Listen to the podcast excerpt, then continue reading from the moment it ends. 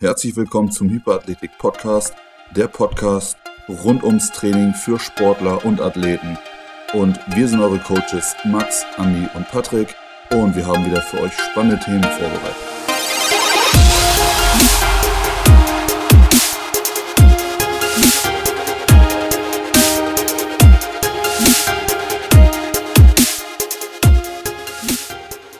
Heute wollen wir uns der Thematik Recovery im Training äh, widmen. Und zwar aus gegebenem Anlass. Letztendlich sind wir alle drei auch im aktiven Training und beschäftigen uns tatsächlich auch mit dieser Thematik intensiv, weil wir festgestellt haben jetzt im Laufe unseres Trainings und der Zyklen, dass die Regeneration oftmals unterschätzt wird. Und das geben auch tatsächlich Studien wieder, dass tatsächlich die Regenerationszeit mindestens genauso wichtig ist wie die wie der Trainingszeitraum an sich. Und grundsätzlich wird hier unterschieden in drei Kategorien. Und zwar ist die erste Kategorie, mit der wir uns äh, beschäftigen wollen, einmal das, die Muskelschädigung, also extern. Dann einmal die kognitive Belastung, also das Mentale und dann die Anforderung an den Stoffwechsel. Also die drei Kategorien haben wir, wenn wir uns mit Regeneration im Training auseinandersetzen wollen. Wir würden direkt äh, auch einsteigen und ähm, ich möchte auch hier direkt beginnen und zwar ähm, jeder Athlet, der jetzt intensiv mal Training betrieben hat, wird sich auch als allererstes höchstwahrscheinlich genau mit der ersten Thematik auseinandersetzen. Denn wie kann ich meine Muskeltraumata sauber regenerieren, so dass ich letztendlich den größten Benefit rausbekomme. Und hier ist es halt ganz einfach und das wird wahrscheinlich auch jeder mal irgendwo gelesen haben. Und zwar das Prinzip der Superkompensation. Und da muss ich auf jeden Fall einmal auf meinen Professor verweisen. Und zwar hat er mir damals in der Trainingslehre oder uns ein ganz cooles ähm, anschauliches Bild dargestellt. Und zwar, wenn sich jemand stößt, ne, so im Alltag, dann hat er in der Regel irgendwie Schäden davon gezogen. Nennen wir es einfach mal in dem Fall hier so ein Hämatom. Ich stoße mir jetzt irgendwie am Arm, ich stoße mich jetzt an den Arm und habe dann am nächsten Tag einen blauen Fleck. Dieser blaue Fleck ist letztendlich auch eine Schädigung des Bindegewebes, Schrägstrich Muskelgewebes oder der Skelettmuskulatur. Und jetzt warte ich so lange, bis dieser blaue Fleck nicht mehr wehtut. Und in der Regel sind das so zwei, drei, vier Tage, je nach Intensität natürlich auch. Das heißt, ich habe für mich jetzt herausgefunden, auf was für einen Trainingsstand ich bin, damit oder die Zeit, die mein Körper braucht, um das Muskelgewebe, Schrägstrich Bindegewebe hier wieder herzustellen, zu regenerieren. Nehmen jetzt einfach mal die vier Tage. Das heißt, man hat einen groben Anhaltspunkt, ähm, wie lange der Körper braucht, um zu regenerieren. Also das Gewebe jetzt in dem Fall. Und jetzt können wir quasi ganz einfach rangehen in unser Training und ähm, mal angenommen, wir gehen ins Training, was wir auch regelmäßig machen und stellen dann fest, ich habe Muskelkater und das ist letztendlich ähm, im übertragenen Sinne nichts anderes. Das heißt, ich habe eine Schädigung des Muskelgewebes erlangt durch mein Training je nachdem, was ich halt für ein Training gemacht habe, ähm, kann es natürlich auch mal stärker oder weniger sein. Habe halt meinen groben Anhaltspunkt, wie lange ich jetzt warten sollte, im Optimalfall, um das Muskelgewebe wieder zu regenerieren. Und wenn ich jetzt sage, ich habe vier Tage für den blauen Fleck gebraucht, dann brauche ich auch so circa vier Tage, ähm, um das geschädigte Muskelgewebe wiederherzustellen. Wenn ich jetzt eine gute Regeneration habe, und das ist ja genau das Schöne an dem Ganzen, der Körper passt sich ja in der Super Superkompensation immer wieder an. Je mehr Zyklen ich durchlaufe mit der Anpassung, desto besser werde ich auch in der Regeneration. Man wird feststellen, dass nach einigen Trainings gar kein Muskelkater mehr auftritt. Und dann muss man natürlich auch mal hinterfragen, okay, ist mein Training noch ähm, anstrengend genug, damit ich überhaupt diese Regeneration gewährleisten kann? Oder sollte ich mein Training abändern, um halt genau ähm, diese leichte Muskelschädigung zu bekommen. Genau, und das ist quasi so der erste Punkt, den ich jetzt so ähm, aus der Tasche fahren kann. Das heißt, super Kompensation für jeden, der es ähm, oder den es interessiert, kann sich auch einlesen. Und das ist letztendlich so das Standard ähm, äh, was man mitbringen sollte. Ja, Patrick, ich, ich, ich greife das mal auf. Man könnte es ja auch mit anderen Worten äh, nochmal sagen. Äh, letztendlich ist die Trainingssteuerung der, der erste Punkt, den ich mir anschauen muss. Und äh, das, das fängt ja schon auf der kleinsten Ebene, sage ich mal, an, bei der Trainingseinheit oder bei der Trainingswoche, was für, ne, wie ist die Woche gestaltet? Trainiere ich vier Tage hintereinander oder baue ich eben diese Pausen ein? Ähm, was für Übungen wähle ich? Wie baue ich eine Trainingseinheit auf? Welche Übungs Abfolge ähm, trainiere ich? Ist es immer dieselbe? Variiere ich da? Ähm, das ist ja so das erste Instrument, sage ich mal, sich die einzelnen Trainingseinheiten zu schauen. Wie viel Zeit habe ich dazwischen? Und, und so baut sich dann ja ein Plan oder eine gewisse Trainingsplanung auf, langfristig. Und dann, wenn man das eben berücksichtigt, diese Prinzipien, die du angesprochen hast, kannst du halt auch langfristig dich verbessern. Und ähm, vielleicht in, diese, in dieselbe Kerbe auch, das Thema hatten wir ja schon mal angerissen, ist dieser Deload, sage ich mal, oder die Deload-Woche, fällt ja genau in diese Kategorie rein, nämlich die aktive Erholung oder aktive Rege Regeneration innerhalb der Trainingswochen, dass ich nach drei oder zwei Wochen eine etwas ja, entspanntere Trainingswoche einbaue, wo ich vielleicht dieselben Übungen mache, aber halt mit einer niedrigeren Intensität. Oder ich senke halt das Volumen ab. Oder ich mache vielleicht mal was ganz anderes als so eine Art Übergangswoche. Das äh, ja, fällt mir in diesem Zusammenhang auch definitiv dazu ein. Also das, was ich bei mir selber als auch bei den Athleten, die ich betreue, immer am häufigsten beobachte, ist im Endeffekt die wie du schon sagst, Andi, die B- und Entlastungssteuerung das Mittel eigentlich zur Regeneration.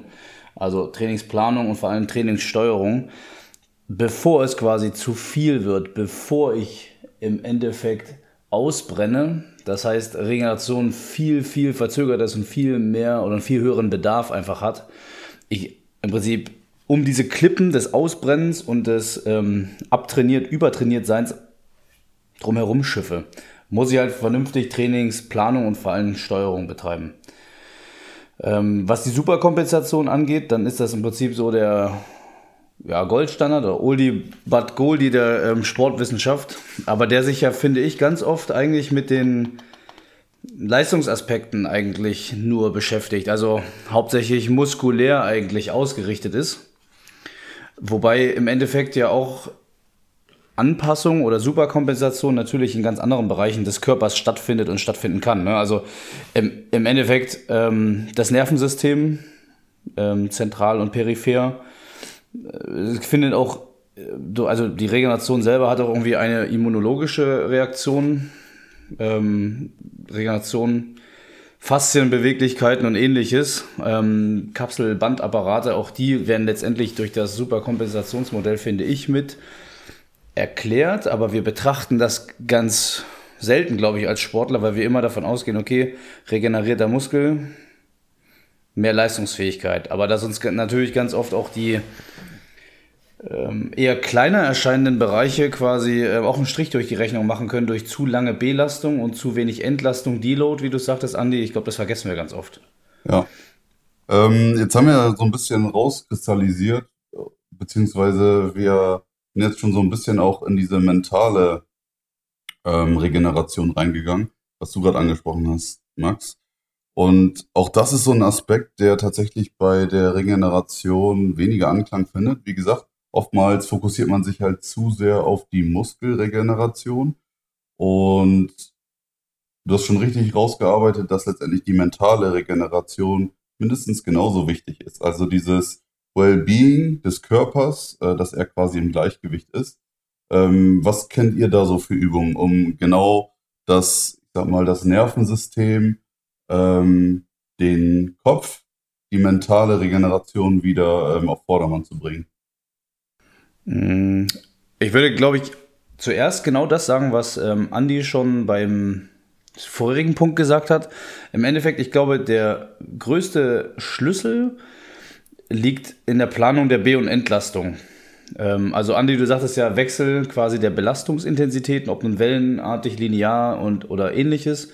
Entlastungswochen, Übergangsphasen, also Mikro-, Meso- und Makrozyklen im Endeffekt ähm, sinnvoll zu planen, dass auch vielleicht mal eine andere Methodik zur Anwendung kommt, spezifisch und auch wieder unspezifisch trainiert wird, sodass der Körper und damit halt aber auch das Nervensystem ähm, nicht mit hohen Intensitäten und immer derselben Methode irgendwann ausbrennt oder einfach, naja, falsch adaptiert. Also, ich glaube, das ist das Wesen, also einer der wesentlichen Punkte. Ich bin ja tatsächlich so ein Fan von der Q-Therapie beziehungsweise äh, dem Eisbaden oder einfach nur kalt duschen. Und das Schöne ist, äh, es hat folgenden Vorteil, dass durch das kalte Duschen ähm, das äh, Cortisol-Level halt enorm ansteigt für einen kurzen Zeitraum und dann aber über den gesamten Tag verteilt relativ niedrig bleibt. Das heißt, äh, je länger man das macht, desto stressresistenter wird man nachher auch. Und das ist auch so ein ganz starker mentaler Aspekt, ähm, der eigentlich auch wenig Aufwand ähm, benötigt, denn jeder letztendlich hat eine Dusche oder Wasser zu Hause. Und jedes Mal, wenn ich quasi anfange, morgens ähm, mich kalt zu duschen und man kann hier mit kleinen Schritten anfangen, mich einfach 30 Sekunden unter die kalte Dusche zu stellen und nach und nach das auch hier steigern, desto ähm, stressresistenter wird der Körper beziehungsweise auch hier der Geist. Und letztendlich ähm, kann man dann auch nachher bis zu drei, vier Minuten unter der Dusche stehen und macht sich dadurch natürlich auch hier wieder ähm, ja, stärker und kann letztendlich auch mehr Stress ab. Und das sieht man ja auch immer, es gibt ja so diese krassen Eisschwimmer. Und da gibt es eine ganz interessante Studie, diese Eisschwimmer, ähm, wenn die ins Wasser gehen, die sind so abgehärtet, dieser Cortisolspiegel, der steigt kaum noch an, während die im Wasser sind. Also so abgehärtet sind die. Das ist ähm, auch ein krasser Aspekt. Und ich glaube, auch Eisbaden ähm, findet immer mehr ähm, Anklang im, im Sportbereich, gerade auch durch dieses, ähm, diese Wim Hof Methode mit dem Atmen, was man auch, glaube ich, ganz gut mit Eisbaden ähm, verbinden kann. Ähm, und wenn man sich da halt einliest, dann äh, merkt man auch, dass das gar nicht so verkehrt ist. Und gerade hier durch ähm, hier die, die skandinavischen Länder, die das so ein bisschen vorangetrieben haben, äh, schwappt das auch gefühlt hier halt über. Und ich sehe halt immer mehr, gerade jetzt auch die älteren Leute, ähm, die einfach morgens in den See reingehen, um sich halt fit zu halten. Und das Schöne ist, nicht nur ähm, die, das Stresslevel wird dadurch über den Tag konstant gehalten, sondern der Stoffwechsel wird auch angeregt, dadurch, dass halt Adrenalin und Noradrenalin ähm, ausgeschüttet wird, wenn man halt die Kälte überwunden hat. Und das finde ich tatsächlich auch ein ganz äh, charmanter Aspekt.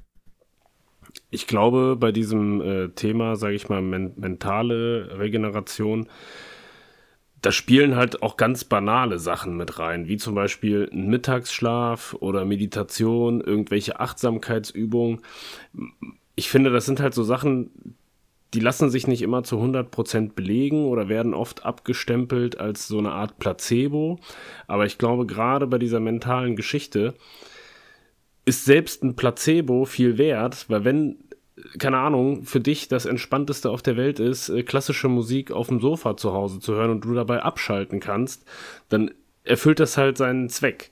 So, und letztendlich heiligt der Zweck in dem Fall die Mittel, ähm, ne, dass man auch mal zu sowas greifen kann oder einfach mal ausprobiert und einfach offen ist gegenüber zum Beispiel ja, progressiver Muskelentspannung. Ähm, das sind halt alles Werkzeuge, die muss halt jeder für sich selber so ein bisschen austesten und gucken, ob ihm das gut tut oder nicht. Gerade halt in dieser mentalen, ähm, auf dieser mentalen Ebene, weil jeder ist halt irgendwie ein bisschen anders von seinem Kopf. Und letztendlich ist da halt entscheidend, was bei dir wirkt. Das muss jeder halt für sich selber beurteilen, meiner Meinung nach. Finde ich einen mega wichtigen Punkt, den du aufgegriffen hast. Im Endeffekt ist das auch eine Art Training, die der Athlet durchlaufen muss, sich selber kennenzulernen, was entspannt mich denn? Wie kann ich mental abschalten? Ganz oft lassen sich ja auch mentale und auch körperlich aktive Maßnahmen der Regeneration vielleicht kombinieren. Also ein ganz klassisches aerobes Lauftraining als aktive Regeneration, Dehnungsübungen Yoga. Das, also an solchen Sachen merkt man ja ganz oft, dass es sowohl einen körperlichen, aber halt auch einen mentalen Aspekt haben kann. Und auch da muss ich zum Beispiel sagen, ähm, aus Trainersicht oder als Coach kann ich immer nur die Leute dazu ermutigen, also äh, ermutigen meine ich, ähm, auch andere, also andere Trainer meine ich, die Athleten, die sie ähm, betreuen, tatsächlich auch dahin zu bringen, in der Trainingsplanung ähm, festzulegen, okay, diese Woche in so einer Entlastungsphase, dass er am Wochenende oder an welchen Tagen auch immer sich der Athlet wirklich vornimmt, etwas zu tun, was ihm Spaß macht. Wenn es halt, wie du schon sagst, halt klassische Musik ist. Bei dem anderen ist das Kino oder was weiß ich. Ähm, dass man das auch sozusagen als Trainer äh, von den Athleten abverlangen muss, dass sie sich selber mit sich beschäftigen, was sie entspannt mental. Ähm, und dass das, das wäre der zweite Punkt, dass im Prinzip Regeneration, ob sie nun körperlich oder mentale Art ist, tatsächlich auch geplant werden muss. Wir denken halt als Athleten und damit halt ganz oft auch als Trainer immer nur daran, ich will halt stärker, leistungsfähiger werden, immer nur besser. Aber die Voraussetzung dafür ist halt einfach die Regeneration, dass ich für den nächsten sportlichen Einsatz auch bestmöglich ausgeruht bin. Ähm, und wir planen halt immer nur die Trainingseinheiten, aber nicht das, was mich dafür wieder fit macht. Ja, und das Interessante ist, äh, ich hatte gestern eine Studie gelesen, dass der Motivationsfaktor bis zu 10% deiner Leistung ausmacht. Also 10%, wenn man das mal so hochrechnet, ähm, macht es halt schon, also ein Zehntel deiner Gesamtleistung aus. Und das ist schon ziemlich krass, wenn man das jetzt auf den Leistungssport beispielsweise ähm, hochrechnet. Ja, ich glaube tatsächlich, also die Motivation ist ja im Endeffekt auch nur ein Punkt des Mentalen. Ähm, aber das, was du sagst und auch das, was Andi vorher gesagt hat, ne, so, so Achtsamkeitsübungen, Entspannungstechniken und ähnliches, das kann man ja auch alles in das Mentale, in das Mentaltraining irgendwie auch verorten. Und ähm, ich glaube, es gibt sehr viele Sportarten, wo diese Zahl wahrscheinlich sogar nach oben korrigiert werden kann. Ne? Also wie du geistig drauf bist, wie sehr du bei dir selbst und in der Situation bist und wie du quasi sowohl fokussiert als auch entspannt zugleich sein kannst, eine extreme Rolle spielt. Also ich als Gewichtheber würde das halt immer für Gewichtheben sagen. Da kannst du halt körperlich ähm, sehr viel wegkompensieren. Aber irgendwann kommt jeder an das Gewicht, wo er halt einfach auch den natürlichen Respekt wieder bekommt, dass dieses Gewicht hier auf den Kopf fallen könnte. Und sobald das losgeht, ist der Kopf mit an. Und es gibt halt wirklich so richtige Profis, die können damit umgehen. Die sind durch Achtsamkeitsübungen, durch Entspannungstechniken, durch ihre Art einfach so bei der Sache, lassen sich durch nichts ablenken, dass sie ja so richtige Wettkampfprofis sind. Und ich glaube, das gibt es halt in den meisten Sportarten. Ähm, wo auch ein gewisses Risiko da ist oder wo die Anspannung gerade in Wettkämpfen einfach sehr hoch ist. Und dadurch auch das Risiko zu versagen sehr hoch ist. Ähm, ich glaube, diesen mentalen Aspekt darf man äh, überhaupt nicht unterschätzen. Ähm, der ist so viel zu unterbelichtet. Jetzt, jetzt hattet ihr gerade so ein ähm, eigentlich diese, den Regenerationsgrundstein erwähnt, aber das haben wir noch gar nicht so ähm, betrachtet, und zwar Schlaf generell. Also erholsamer Schlaf. Ähm, wie, wie ist es bei euch? Trackt ihr den Schlaf? Also, weil mittlerweile ist es so, also ich habe halt einen Fitness-Tracker, ich trage den aber tatsächlich gar nicht beim Schlafen. Also ich ähm, lasse gar nicht meine Schlafphasen tracken, sondern ich versuche einfach grundsätzlich ähm, so früh wie möglich zu schlafen. Und irgendwie mein Körper wacht auch in der Regel nach ja, sechseinhalb oder sieben Stunden irgendwie mittlerweile selbstständig auf. Und ich fühle mich tatsächlich auch ausgeruht. Ähm, äh, wie ist es bei euch? Ja, ich würde das mal auffassen. Äh, also ich tracke tatsächlich alles. Das wäre auch nochmal ein Thema äh, geworden, was ich jetzt nochmal ansprechen wollte. Also jede Trainingseinheit, egal ob das äh, Laufen oder Kraft, Krafttraining ist. Und ich lasse die Uhr halt die ganze Zeit an und sie erfasst halt die ganzen Daten, auch im Schlaf. Was man da halt immer bedenken muss, dass diese ganzen Algorithmen teilweise von App zu App und von Anbieter zu Anbieter unterschiedlich sind. Und ich schreibe dem Ganzen jetzt nicht so einen hohen Stellenwert zu. Also ob ich da diese REM-Phasen in der Nacht wirklich in dem Zeitraum abgespielt haben. Manchmal hat man das auch bei Wachphasen, dann ist man wach, liegt aber ruhig da und dann wird es halt als Schlaf erfasst. Ähm, es ist schon ein schönes Tool, einfach mal auch für sich selber Daten, quantifizierte Daten zu erhalten und so ein bisschen, es ist ja so ein bisschen eine Objektivierung der persönlichen Wahrnehmung. Klar weiß ich am nächsten Morgen, ich habe gut geschlafen, ich fühle mich fit oder ich habe eben scheiße geschlafen, aber da habe ich halt nochmal so einen, ja, so einen objektiven Wert. Ob der jetzt richtig ist oder nicht, das ist halt die Kritik an der ganzen Sache. Ähm, es hilft aber schon, sage ich mal, auf dem, auf dem Boden der Tatsachen zu bleiben, weil ich kann halt nicht, wenn ich wirklich jede Einheit auch tracke, ähm, jeden Tag trainieren, da wird mir meine App irgendwann anzeigen, hey, pass auf, du bist hier in der Überbelastung, du solltest mal dich erholen. Und das machen die ja heutzutage auch, dass die halt wenn du die Herzfrequenz mit Track sagst, okay, hier war es ein bisschen anstrengender oder du hast jetzt irgendwelche Stressparameter ähm, wurden aufgezeichnet, ob das dann stimmt oder nicht, das muss man für sich selber bewerten. Aber ich glaube, es ist eine, eine gute Erinnerung, diese Regeneration nicht zu vergessen und das Ganze mal so ein bisschen aus einer e Metaebene zu betrachten, sich einfach mal neben sich selber zu stellen und zu gucken, was mache ich hier eigentlich? Wie schlafe ich? Gehe ich rechtzeitig ins Bett? Wache ich nachts oft auf? Äh, und so weiter und so fort. Also für mich ist das wichtig im Trainingsalltag, aber ich versuche mit diesen erhobenen Daten ja auf eine gesunde Art und Weise umzugehen. Habt ihr da eigentlich so eine bevorzugte Schlafhaltung? Weil auch da streiten sich so ein bisschen die Geister.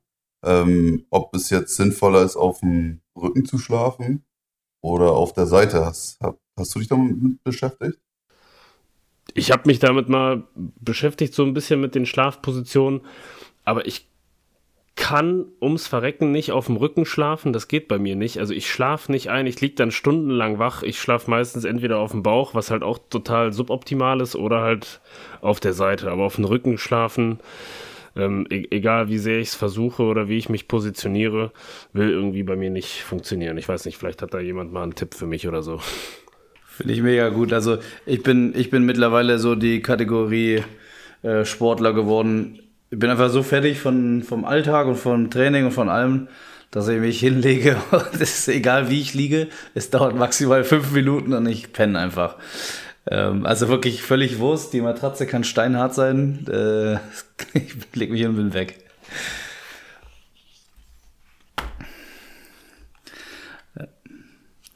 Ja, ansonsten, also ich habe noch ein paar Sachen so in meinem Hinterkopf. Ähm, da können wir uns vielleicht mal so über ein, zwei Sachen so rausziehen. Also wir haben ja jetzt so ein paar aktive und passive Regenerationsmaßnahmen ja quasi schon irgendwie so rausgezogen. Also Kryotherapie und Schlafen. Äh, Massage, Ausradeln, Auslaufen, das hatte ich, glaube ich, angesprochen. Ähm, Sauna zum Beispiel bin ich ein richtig großer Fan von. Wobei da glaube ich aber, Patrick, korrigier mich, du bist da ein bisschen sattelfester in der Studienlage. Aber ich glaube, dass die Studienlage da eigentlich ähm, nicht so positiv ähm, ist oder eigentlich mehr Gefahren bei Sauna sieht, ähm, körperlicher Art, ähm, als Gewinn in, im Punkto Regeneration. Ich würde die Sauna tatsächlich, sie wird ja eher so als passive Regenerationsmaßnahme betrachtet, tatsächlich mehr zum Mentalen zählen. Weil auch ich stelle halt fest, also ne, nach einem Tag Sauna ist man in der Regel der Trainingstag danach relativ schlapp. Das liegt äh, sicherlich daran, dass einfach auch die Flüssigkeitszufuhr noch ähm, kompensiert werden muss. Ähm, einfach Mineralien fehlen könnten, das ist die größte Gefahr. Ähm, aber ich sehe den größten Gewinn eigentlich im Mentalen, im Abschalten als passive Maßnahme. Also das sehe ich tatsächlich genauso wie du. Ähm, und laut Studienlage soll man ja nach einem intensiven Trainingstag auch nicht in die Sauna gehen, sondern separat sich einen Tag raussuchen, um halt in die Sauna zu gehen und dann seine ähm, Kneiptherapie meinetwegen äh, zu machen. Also so ist tatsächlich die Studienlage, aber ich sehe es genauso wie du. Aus meiner Sicht ist es auch äh, eher die, die, der mentale Fokus. Da nämlich zu entspannen. Ähm, und so nutze ich das tatsächlich auch. Ja, im Grunde genommen sind wir da ja auch wieder bei dem Punkt, ähm, nicht nach dem Training machen aus den genannten Aspekten, sondern dass ich es wirklich planen muss, so in Entlastungsphasen hinein, ähm, dass ich mir wirklich auch über meine Regenerationsmaßnahmen als Trainer oder auch als Athlet einfach Gedanken mache, wann setze ich welche Maßnahme denn ein? Ja, weil wenn man das so sieht, also es ist halt ähnlich wie beim Eisbaden, wobei wir hier eine andere Reaktion vom Körper haben äh, in der Sauna sind wir halt auch Stress ausgesetzt und zwar der Hitze. Ne? Und der Körper versucht das auch hier wieder zu regulieren, indem er halt den Körper auf Normaltherapie, äh, Normaltemperatur äh, bringt, was auch hier viel ähm, Energie kostet.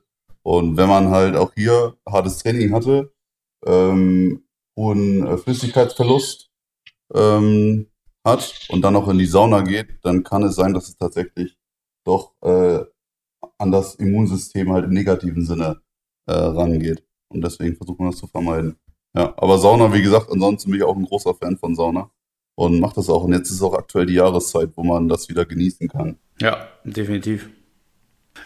Einen großen Aspekt, den ich bei mir ähm, immer beobachtet habe bei den Athleten, die ich betreue, und da meine ich auch tatsächlich im Leistungs Leistungssportbereich, ähm, auch also hauptsächlich Amateur-Leistungssportbereich, aber auch tatsächlich auch im Leistungssportbereich, ist ähm, die Ernährung.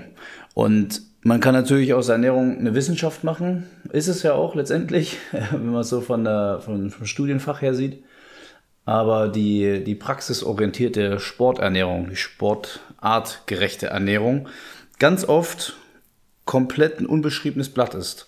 Also, dass man viele Regenerations- oder, er, nee, andersrum, Ermüdungs- und Belastungserscheinungen eigentlich abschwächen könnte, abmildern könnte oder gar nicht erst auftreten lässt, wenn man bewusst auch wieder auf ähm, im Prinzip ja Essen und Trinken einfach achtet. Was esse ich, in welcher Menge, zu welcher Zeit, um zum Beispiel ne, diesen Flüssigkeitsverlust zu kompensieren, den Mineralienverlust zu kompensieren, ähm, schnelle Rege also Reparaturprozesse im Körper anzuregen und auch in ja, kein Kalorienloch zu fallen, um halt einfach für die nächste Belastung einfach wieder leistungsfähig zu sein.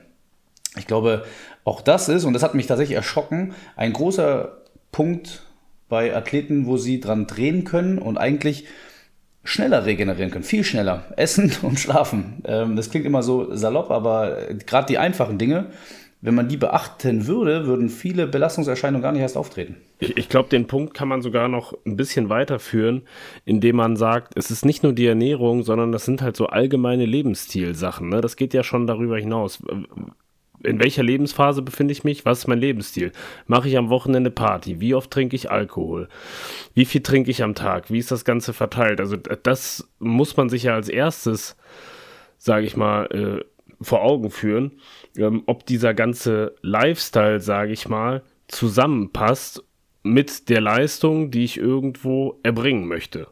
Und, und wenn das nicht funktioniert, das ist ja, also das, für mich ist das die Basis dafür. Ja, definitiv. Im Endeffekt, das stimmt schon. Ne? Wir haben erst gesprochen über B- und Entlastung, also smartes Training, ähm, über genau, was kann ich wie machen zu regenerieren, aber im Endeffekt haben wir jetzt den Kreis wieder gezogen dahin, ähm, wie kann ich eigentlich erstmal reduzieren, dass ich überhaupt Ermüdungs- und Belastungserscheinungen habe? Ich glaube, das ist tatsächlich die, die richtige Herangehensweise. Wie kann ich aus dem jetzt vorhandenen ähm, Regenerationspotenzial und sei es noch so wenig Maßnahmen, die ich bewusst ergreife, einfach mehr rausholen?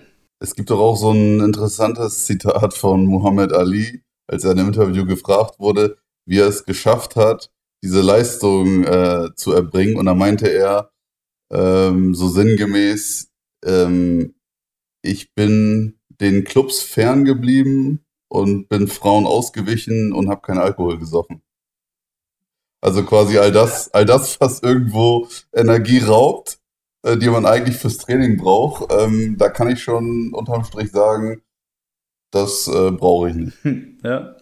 Wir hatten, glaube ich, noch vorhin, äh, Patrick, du hast es ja ähm, einmal angeschnitten, quasi so drei große Bereiche, die zwar eine Schnittmenge bilden, aber drei große Bereiche der Regeneration, äh, dass wir quasi nicht nur muskulär, mental haben und auch Training selber, Trainingsplanung, sondern auch im Prinzip die Stoffwechselebene eigentlich ähm, zur Regeneration auf jeden Fall mit dazugehört. Wie, wie meintest du das? Hm, das war ja der Punkt, den du angesprochen hast mit der ähm, Energiezufuhr in Form von Essen. Und so. genau, und im Endeffekt hast du ja genau den ähm, Kern getroffen. Und zwar geht es halt darum, sich qualitativ hochwertiges Essen zuzuführen.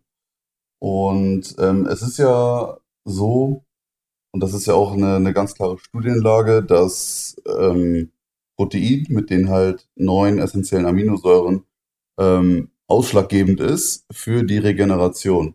Und wenn ich mir halt heutzutage, und das ist halt wichtig, ähm, so die, die Nahrungszufuhr von ähm, den Otto-Normalverbraucher anschaue, dann ähm, ja, sieht man halt eine ganz klare Verteilung, dass sie eben viel Zucker konsumieren und viel Proteine und viel Fett, was im Endeffekt ja gar nicht verkehrt ist, aber alles auf der Metaebene. Und schauen wir uns die Makroebene an, da sieht es halt ganz, ganz schlecht aus, weil oftmals äh, irgendwas zusammengepanscht ist, was jetzt nicht ähm, dem Ursprung entspricht.